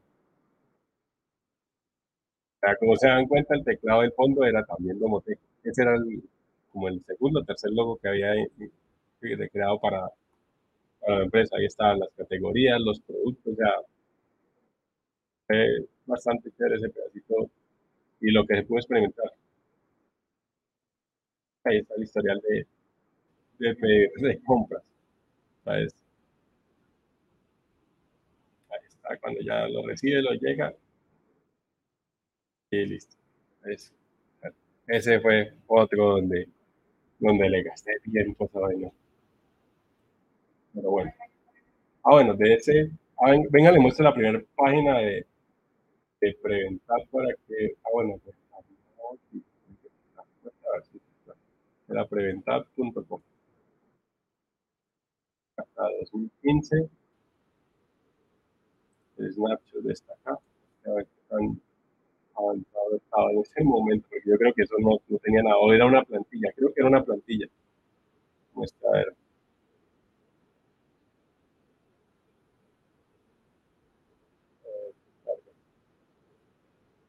Ah, bueno, las super imágenes. y acá a este lado se ingresaba a la plataforma. Ah, sí, acá estaba para descargar para Android, era para si era, este si era tendero, si no estoy mal, este para si era repartidor, sí, este para si era un proveedor, muestra acá el tendero y para el administrador. Ahí debe estar la imagen, bueno, no carga, pero ahí está. Ah, en este sí alcancé a, conseguir algunas empresas, ahí estaba la Suprema, Cartrizán, unas distribuidoras, y empecé a hacer el ejercicio. Yo me acuerdo que uno de los ejercicios que hice con esta iniciativa fue ir a, a Ramo en Bogotá y ofrecérselo. La persona de mercadeo le interesó un montón, pero él me decía, ¿y por qué no esa aplicación que no sea para todo el mundo, que solamente la gente, que compre Ramos? Nada más producto Ramos. Yo le decía, no, es que quién va a descargar una aplicación solamente para pedir un producto, si es más interesante una aplicación que uno descarga y encuentra todo un poco de negocios, un montón de productos. No, ahí medio le hizo ruido, pero, pero no, él vivía convencido eso no, que eso no funcionaba. Igual también me acuerdo que con, con los de, ay, la de los batidos, ¿cómo es que se llama eso? Con esa empresa que vende batidos de, de, jugos naturales, ah, se me olvidó el nombre. Cosechas, ¿cómo es que se llama? Cosechas, creo que era cosechas, sí, cosechas, Juan, cosechas. Con ellos con, un, con una franquicia alcancé a montar y la hacía, pero con otras no me creían, decían, no, eso, ¿quién va a tener, quién va a tener un celular para pedir un jugo? Eso nadie lo va a hacer. Igual que con esta iniciativa participé en apps.co y una evaluadora del ministerio que era eh, holandesa, cuando pasé al panel me dijo, su idea no es viable porque es que en este país es un peligro que un tendero tenga un celular, entonces su idea desde ese concepto de seguridad es inviable y nunca nadie va a pedir algo a una tienda desde su celular, menos en este país. Yo hoy en día veo cómo ha crecido ese nicho de mercado, como por ejemplo Rapid eh, ha crecido tanto y se ha expandido y es el segundo unicornio más valioso de toda Latinoamérica y es porque las tiendas utilizan un celular y la gente utiliza un celular para pedir en los productos. Entonces, por eso a veces, por más evaluador que sea, por más experto que lo vean, no, no duden de lo que ustedes están haciendo, porque hay gente que habla por hablar y no tiene a veces ni siquiera el contexto real o no ve más allá de lo que de pronto están en los criterios de evaluación, entonces puede que lo frenen y lo dejen ahí botado, pero no es porque la idea sea mala. Ah, acá están unas vistas de la, de la aplicación de lo que era el lado del administrador. Acá podían ver inventario, la registradora, comprarle a proveedores. Por ejemplo, tenía un, sistema que era inventario inteligente. Entonces, cuando usted le pedía un, pedido a su proveedor, por ejemplo, no sé, Coca-Cola. Entonces yo iba y le pedía y él, por el mismo sistema, por la misma plataforma, me llegan las promociones. Cuando me venía el repartidor a entregar mis cosas, automáticamente él confirmaba la entrega, se me cargaba en mi inventario. Yo no tenía que estar cargando inventario y llevaba todo el módulo de registrador actualizado, que después servía para decirle a los clientes, oiga, en mi inventario tengo 20 gaseosas y a medida que se van comprando, pues se van cruzando. Y él teniendo la registradora, si vendía en el mostrador, pues también podía ir descontando. Entonces, era también bastante bueno. Eh, bueno, esta fue la parte, esa parte. Acá, ¿qué otra cosa? Bueno, este proyecto también fue chévere, que era un sistema, una máquina que clasificaba colores, fue para Pelican de México. Se levantó desde el concepto.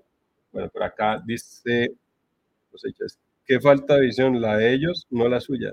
Sí, pues hoy en día, pues yo, o sea, yo también el día que vi que o sea, yo toqué por lo menos la puerta en unas 300 empresas porque tenía un Excel donde sabía exactamente el número, no estoy exagerando, yo creo que por ahí debe estar el Excel. Y los contactaba y les decía, venga, necesito, hagamos una alianza, vea, pongamos la plataforma. ¿Qué me encontré de ese proceso? Gente que me hacía o perder el tiempo o llamarlo y dar vueltas, gente que no atendía y también llegué a encontrar gente que quería aprovecharse. Eh, no querían pagar nada y todo lo querían gratis y porque uno estaba arrancando entonces tenía que regalarle las cosas.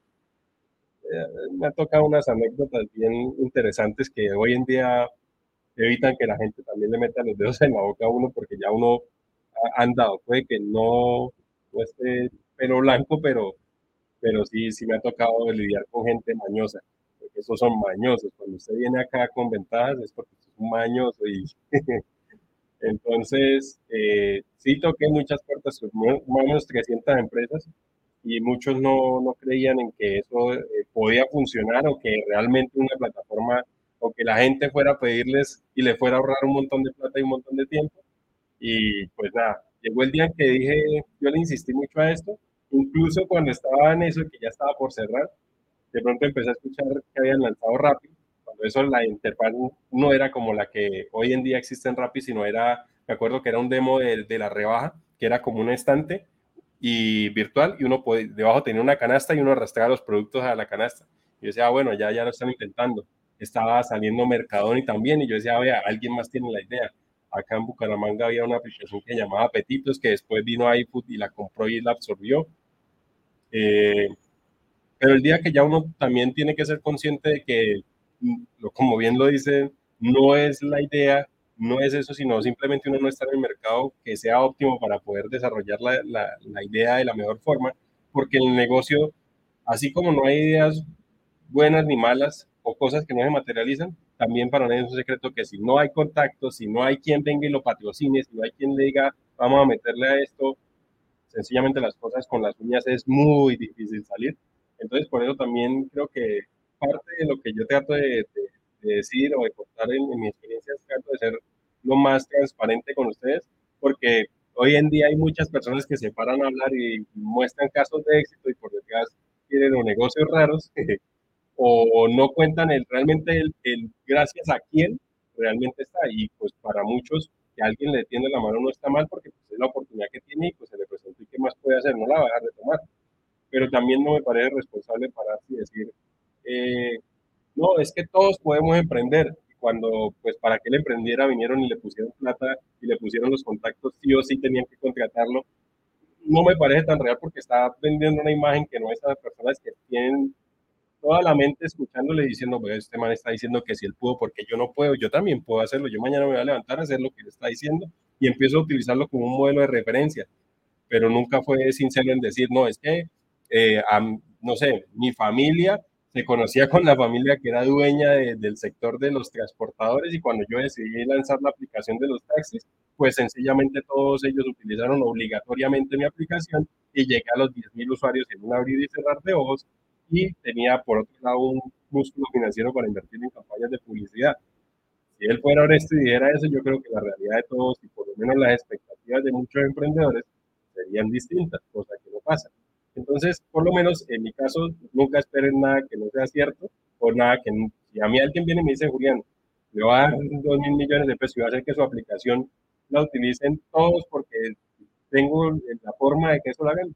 Créanme que el día que a mí me pregunten cómo hice para llegar a donde estoy, se lo puedo decir porque me parece que eso es, socialmente responsable y creo que realmente encamina a las personas a que, a que emprendan, pero no con esa fantasía de emprender es bonito, no, sino cómo hizo. Realmente lo que uno quiere escuchar de otras personas es él cómo hizo para yo hacer lo mismo o algo parecido y obtener resultados. Para así contar historias donde uno es superhéroe y que lo vean más distante y que uno no puede llegar allá, eso se llama ego y conmigo no funciona mucho. Por acá dice Luis, eh, hola, ¿podría recomendarme un proyecto de software podría hacer para, que podría hacer, supongo, para titulación? Soy principiante. O sea, para graduarse, supongo. Eh, no sé, pues que es bastante amplia esa pregunta porque hay un montón de proyectos. Si ustedes quieren de pronto, así, por ejemplo, en este caso, en las universidades tienen la parte de los repositorios públicos donde hay proyectos de, otras personas que han hecho y con eso ustedes por lo menos se dimensionan a qué tan complejo puede ser para graduarse. Si le dejan el, el libre albedrío de que ustedes digan, no, yo quiero hacer esto, ya ustedes van y buscan allá y tienen por lo menos una guía de referencia. No vayan a decir voy a hacer Facebook porque eso está muy para arriba y también entiendo que eso nada más hay un semestre para hacerlo. Entonces, creo que esa es la mejor estrategia, ir al repositorio de proyectos públicos de la universidad, ver qué hay y pues consumir de lo, que tienen ahí para que no de pronto se le, se le vaya a ir muy largo si el afán pues también es entregar proyecto, grado y graduar. Bueno, de acá, no sé si por acá en Twitch eh, hay alguna duda, porque hace rato cambié la pestaña y no me di cuenta. Por ahí no, bueno, listo. En este proyecto, fue en el 2018, yo viajé a México y fui a la fábrica de Pelican. En esa fábrica, eh, básicamente nos dieron un recorrido y nos dijeron, acá tenemos estos problemas, planteenos una solución que nos ayude a optimizar esto, a que todo funcione, que seamos más tecnificados que lo que somos hoy en día. Dentro del ciclo de, de ese recorrido, lo que me di cuenta, eh, no Luis, con, con, todo el gusto, eh, de lo que me di cuenta era que Pelican eh, en esa sede eh, lo que hacía era que los colores los empacaban a mano. A las 5 de la tarde llegaban un grupo de señoras con los niños, esas que tienen acá, se amarran cosas unas telitas, no sé cómo se llama eso, y ahí tienen el niño. Y llegaban y entraban a unas bodegas donde estaban todas llenas de colores y empezaban a empacar las cajas a mano, uno por uno, miles de cajas, uno por uno. Y ahí la razón por las cuales ustedes probablemente llegaron a encontrar cajas con los colores que venían con las puntas para el otro lado o que tenían dos colores del mismo. Eh, probablemente era de que esas señoras empaquen y empaquen y empaquen. Y así tenían un montón de procesos que eran muy manuales nos enfocamos en ese porque ahí tuvimos la oportunidad de optimizar el tiempo de despacho y poder conectar con todo el sistema y por lo menos era un performance que se iba a ganar y que se iba a ver la rentabilidad de la inversión a corto plazo. ¿Qué decidimos hacer? Vamos a hacer una máquina que coja los colores, los clasifique, los empaque, los conecte con el sistema de, de gestión comercial y pues vaya a ir organizando el despacho de eso. O sea, básicamente se vertían los colores, los clasificaba, los empacaba, notificaba en tiempo real a, los supervisores y estaba conectado con el sistema de pedido, entonces sabía cómo tenía que ir distribuyendo las cosas. Eh, Daniel Tafur, gracias por compartir el like, gracias a quienes de pronto le están ahí dando like, a quienes están compartiendo, a quienes están todavía por ahí, de verdad, chévere ese apoyo. Entonces, empezaba a hacer ese ciclo. Entonces, bueno, ahora el reto era, ¿qué hacemos para que eso que tenemos, cómo lo hacemos un producto, qué, qué hacemos para que esto funcione. Entonces, eh, empezamos a hacer el diseño. En esa época también se compró una impresora 3D para hacer parte de las, o sea, las piezas del cerrado de las cajas, ya que eran por fricción y eso, todo eso fue un proceso también dificilísimo porque era encontrar la forma de la pieza para que cuando la banda desplazara la caja, la cerrara y se, y cumpliera todo el ciclo. Entonces, eh, bueno, empezamos con el diseño de la solución y hacer las pruebas de concepto. Nos necesitamos, eh, para la parte de la imagen, necesitamos eh, detectar los colores y el estado de los colores a través de imagen. Entonces empezamos a implementar un módulo de Raspberry con OpenCV, es en Python, y con una cámara encima. Entonces cuando pasaba el color, que los colores también eran impresos en 3D, eran pequeñitos, detectaba el color y detectaba si tenía alguna, eh, algún defecto. Y si tenía algún defecto, lo rechazaba y si no, seguía. De ahí caía una banda a una cajita que tenía los, los colores. Ah, bueno, salía el color por la banda. Y al otro lado había una paletica que según el color que detectaba, lo empujaba a un, a un borde de la caja, de donde iba a caer. Entonces, cuando ya llegaba, lo seleccionaba rojo, entonces lo, lo encaminaba y, y colaba todo. Después, por debajo le pegaba un martillo. Ah, bueno, antes de pegarle el martillo, por el otro lado tenía una banda que traía una cajita pequeñita y se ubicaba enfrente de la salida de, de, de esa caja donde caían los colores. Por el otro lado había un martillo que le pegaba y metía los tres colores que habían, si no me acuerdo, en tres, si mal no me acuerdo, en tres colores, tres, cuatro colores. Los empujaba dentro de la caja y después empezaban a dar la, la banda por fricción con la pieza que les dije que había impreso y cerraba la cajita y en una pantalla mostraba en tiempo real tantos colores bien, tantos colores mal, y así va el sistema. Y al otro lado salía ya la caja lista y toda esa información la enviaba a una aplicación en tiempo real. Eso fue lo que nos decidimos hacer, lo hicimos en cinco meses y acá está el demo de, de la cajita que construimos como tal, que siempre era bastante grande, le pusimos tiras LED para que los colores fueran un poco más llamativos durante el proceso. Y acá está, entonces ahí arrancó la máquina, como se dan cuenta el brilla para indicar que ya estaba disponible para, para poder grabar. Y ahí arranca, entonces, a ver, ver, creo que se un pedacito. Bueno, acá en esta ranurita se le echaban los marcadorcitos y acá empezaba el ciclo. Entonces, ahí Ahí detectó el color azul, toda la tira de LED se ponía de color azul. Eso era un, una novedad. Que por ahí dicen Neos Counter, hay un montón de letras en chino, gracias por lo que me está diciendo. En chino no soy japonés. Acá en rojo. Y si llegaba a detectar alguno, si se dan cuenta en el celular, la imagen que está apareciendo ahí es en tiempo real de lo que detectó. Por ejemplo, ese está con falencias, entonces lo, lo echó a un lado, lo descartó sigue así hasta que complete todos los colores. Ahí pasó el azul, le muestra la imagen que capturó la cámara. Ese también está defectuoso y sale al otro lado. La información que está acá en esta pantallita que tiene la máquina es la misma que está viendo en el celular en tiempo real. Ahí está en verde y ahí ya pasó al resto. Lo que pasa es que pues, el resto no se ve, pero ahí viene la caja. Ahorita sale la cajita ya empacada. Ahí viene, viene, viene. Ahí salió la cajita. Entonces ya empacó tres colores y ahí están, eran tres, azul, verde y, rojo. Entonces ese fue un proyecto también que se le dedicó un buen tiempo a hacerlo. Entonces, ahí está, estuvo chévere. Y bueno, aquí ya vamos cumpliendo con el tiempo de transmisión. También ya, pues obviamente voy a arrancar un poco más tarde. Les vamos a dar este último que es cortito, que se llamaba COVID, no COVID, con décimo COVID, como Coin Visualizer, algo así, no me acuerdo cómo le puse. Pero en ese momento pensé en un dispositivo que mostrara mensajitos y mostrara el precio actual del Bitcoin. Como se van a dar cuenta en ese momento, en ese año, el Bitcoin valía 6 mil dólares y eso, era una locura que costara eso. Hoy en día, pues, a pesar de que está jodido, ya vale 24 mil dólares. Vea, ahí está.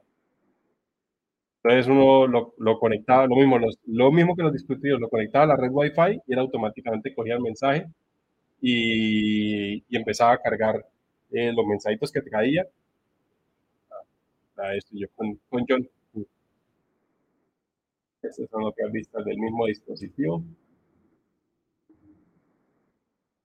Ahí está. Si se dan cuenta, valía 6.294 dólares. Eso fue el 29 de octubre del 2018 a las 12 del día y acá tenía un, unos mensajes. Entonces era forma de computadorcito y uno lo ponía ahí encima del escritorio y él lo que hacía era que le indicaba a uno si subió de precio, si bajó de precio, en fin. Como un monitor visual para que la persona vea la referencia de cómo va fluctuando el, precio de, del Bitcoin. Ese fue otro, valía 6.300 dólares. Y ya, este lado, quería hacerles la invitación a que, pues, quiera que siga acá en el canal de YouTube.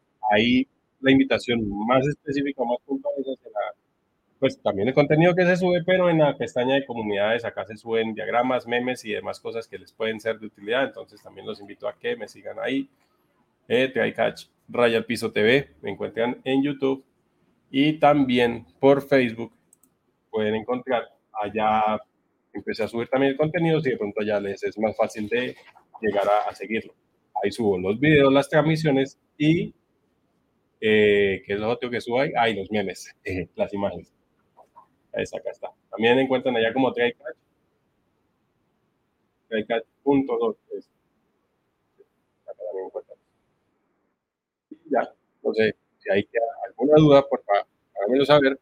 De igual manera, pues, ah, también antes de cerrar, mañana eh, tenemos una transmisión especial. Lástima que me acordé hasta ahorita, no al principio de la transmisión, pero igual para quienes llegaron ahí, tienen la primicia.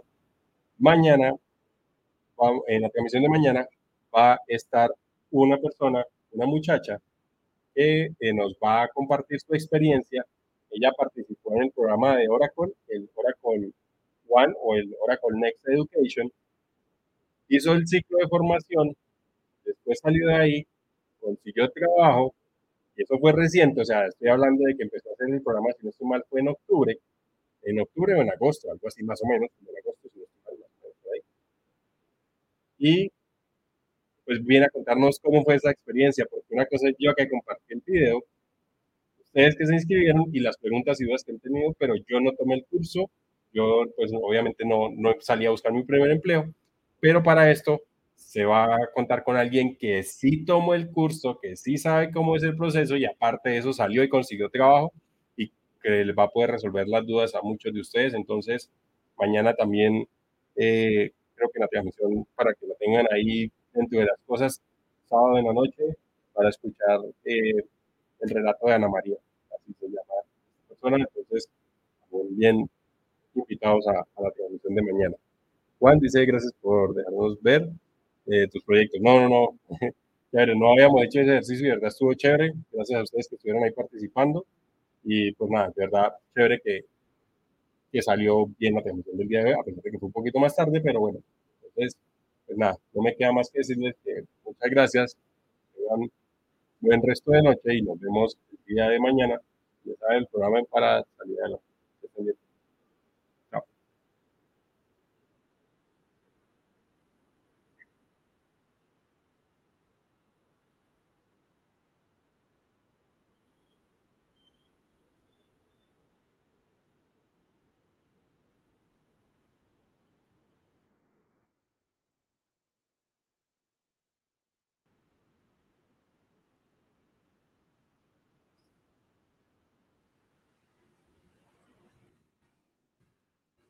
A ver, aquí quedan 5, 4, 3, 2, 1.